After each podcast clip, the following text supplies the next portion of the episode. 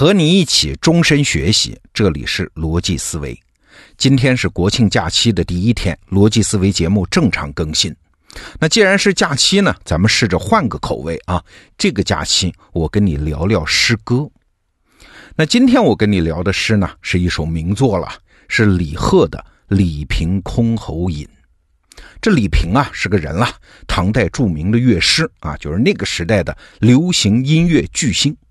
那他演奏的是什么乐器呢？哎，箜篌。箜篌大概的样子，哎，你就把它理解为竖琴好了。好，现在我把诗先给你念一遍。那如果你对这首诗没那么熟呢，也可以点开文稿看看诗的全文。吴思蜀桐张高秋，空山凝云颓不流。江娥啼竹素女愁，李平中国。弹箜篌，昆山玉碎凤凰叫，芙蓉泣露香兰笑。十二门前融冷光，二十三丝动紫黄。女娲炼石补天处，石破天惊斗秋雨。梦入神山教神域，老鱼跳波受蛟舞。无志不眠依桂树，鹿角斜飞。诗寒兔。好，念完了啊！我的那个朗诵水平是很一般、很一般的。如果你有些字句听不懂的话，可以去看文稿里面诗的全文。那《李平箜篌引》这首诗啊，号称是中国古代三首描写音乐最好的诗。另外两首是啥呢？一是白居易的《琵琶行》，这很著名啊；还有一首是韩愈的《听引诗弹琴》。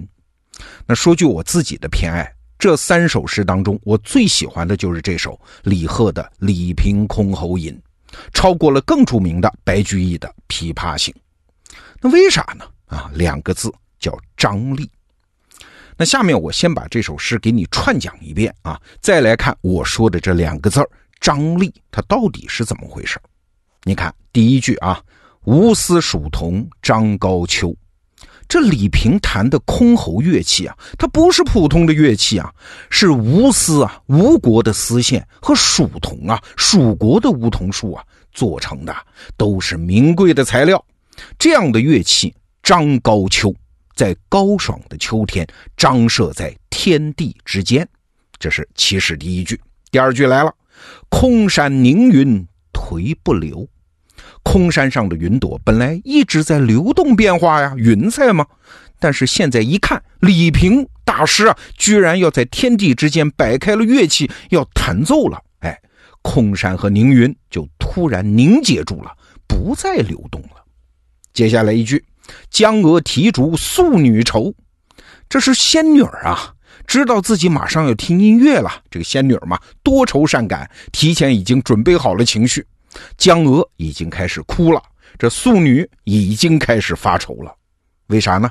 紧接着一句就来了：“李平中国弹箜篌，大乐师李平马上要在都城的中央弹箜篌了。”哎呀，这一段啊，你再念念，再感受一下：“吴思蜀桐张高秋，空山凝云颓不流。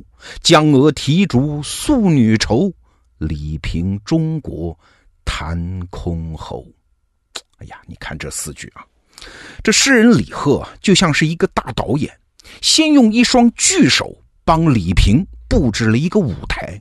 这舞台有多大呀？你看，吴思蜀桐，吴地在东，蜀地在西呀，这是在空间上给你双手撑开一个极大的疆域。大了之后怎么办？向上往高一抛，用一个“高”字来形容秋天，天高地广。哎，你看，中国古人能想象的最大的舞台就这么摆开了。吴思蜀桐张高秋，那舞台摆开了，观众呢？李贺请来的第一波观众是空间上的，远处的空山，上空的流云呐，凝住了。颓势了，都坐好了，不动了，就像剧场里大幕拉开之前的观众是屏息以待。那请来的第二波观众呢，是穿越时空来的，是时间上的观众。你看，江娥素女，这都是传说中的仙女啊，都是超越了时间的存在。现在这两位仙女也准备好了情绪，等着大幕拉开。哎，空间、时间上两波观众都准备好了，然后高潮来了。突然，非常朴素的来了一句：“李平中国，谈箜篌。”短短四句诗啊，你看这里面藏了多少张力啊！空间上的张力，时间上的张力，巨大时空和此时此地情绪之间的张力，流动和肃然之间的张力。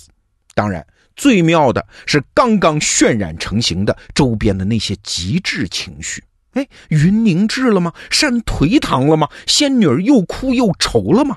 哎，突然全场静默，大师蓦然出场。哎，这之间一动一静的这个张力，这最后一句啊，“李平中国弹箜篌”，李贺呀是刻意的不用什么修辞，往里面放什么想象力，就是一句明白如画的话啊，就跟白话文似的，“李平中国弹箜篌”，没有任何情绪，哎，就这么一句话，把前面积累的张力全部释放出来，那个感觉啊，我打个比方，不太精确啊。就是谈恋爱的人肯定能感觉到，两个人说说笑笑闹得正欢，突然一个机缘，两个人凑近，这小伙子笑容一收，突然定定的、专注的、深情的看着眼前这姑娘，哎，那个瞬间你就想去吧，下面会发生什么啊？这是个最震撼的张力时刻。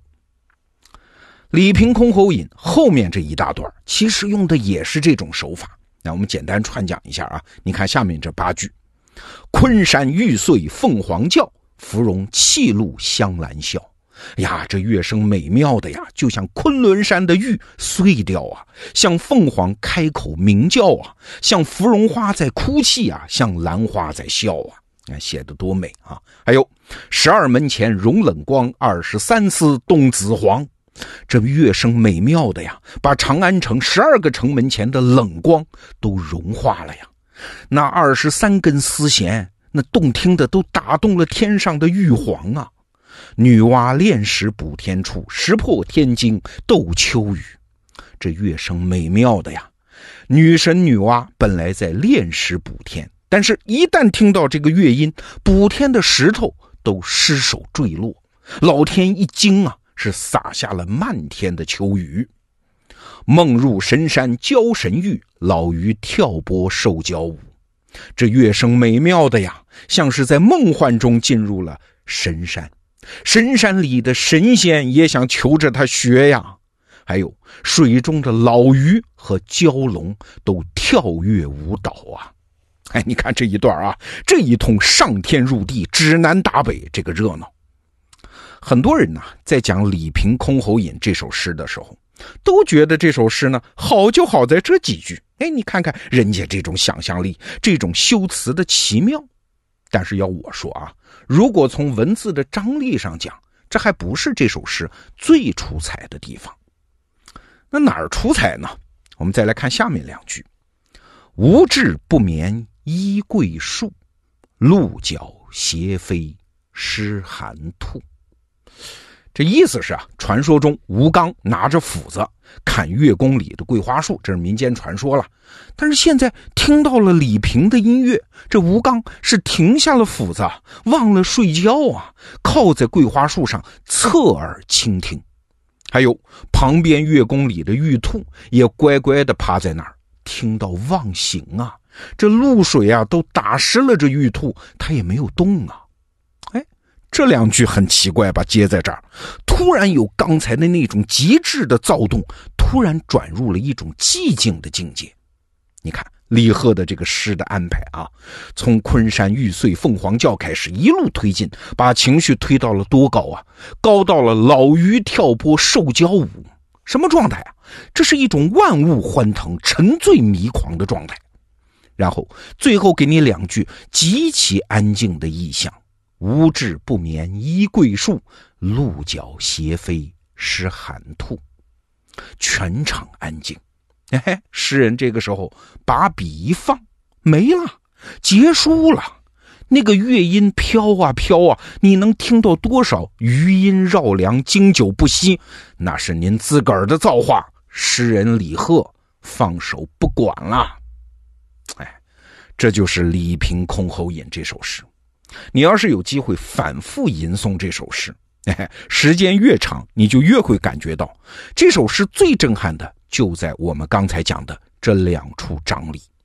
第一句是“李平中国弹箜篌”，第二是结尾我刚说的这两句啊。他们的共同特点呢，都是在极热闹的场中突如其来，笔锋一转。你看，前者“李平中国弹箜篌”。他是在一个无比扩大的场中，突然给到一个非常平淡的特写，震撼；而后一句呢，是在一片繁华的热闹中，突然收束到一个静穆悠远的意象，嘿嘿，也震撼。我打个比方啊，就像是你在一个正在跳热舞的那个夜店，震耳欲聋，突然乐声一停，响起了一曲深情的灵歌。哎呀，这对当场的人的那个心灵震撼会达到什么样的程度？我相信你是体会过的。你看，我们平常读诗啊，经常会把注意力放在修辞本身啊。宋代人讲这个唐诗，他就发明了一个词儿，叫“诗眼”，眼睛的眼啊，就是一首诗当中最考究、最点睛之笔的那几个字啊。我们经常说的什么“僧敲月下门”的这个“敲”字。还有王安石的那个著名的诗句“春风又绿江南岸”的这个“绿”字，这都是诗眼啊。这种修辞手法、比喻手法，经常让人津津乐道。但是我今天要说啥？就文字是啥？文字不是一种独立的存在，它是人对现实世界的描摹，是把一个三维甚至是更高维度的复杂的现实世界，用线性的文字。固化在纸面上，所以好文字啊，它不是哪一个字儿好，哪一个词儿好，哪一个修辞神妙，而是在那种动态的流转中，在字和字之间，在句和句之间，在段落和段落之间，营造一种张力呀。所以啊，诗人中的高手，他不是凭空给你堆起一座山呐，高耸到令人敬仰啊。诗人的高手是从无到有的幻化给你一条河。所有的诗意不在其中任何一滴水、一朵浪，诗意来自于哪儿？来自于水和浪之间的那个猛烈的撞击、深情的拥抱和那种奔流到海、不舍昼夜的那个势能。刚刚我留下了一个悬念啊，为什么我喜欢李贺的这首《李平箜篌引》超过了那首更有名的白居易的《琵琶行》呢？哎，都是写音乐的诗啊，后者还更有名啊。为什么我会有这种偏爱呢？哎，卖个关子啊，明天咱们接着聊逻辑思维，明天见。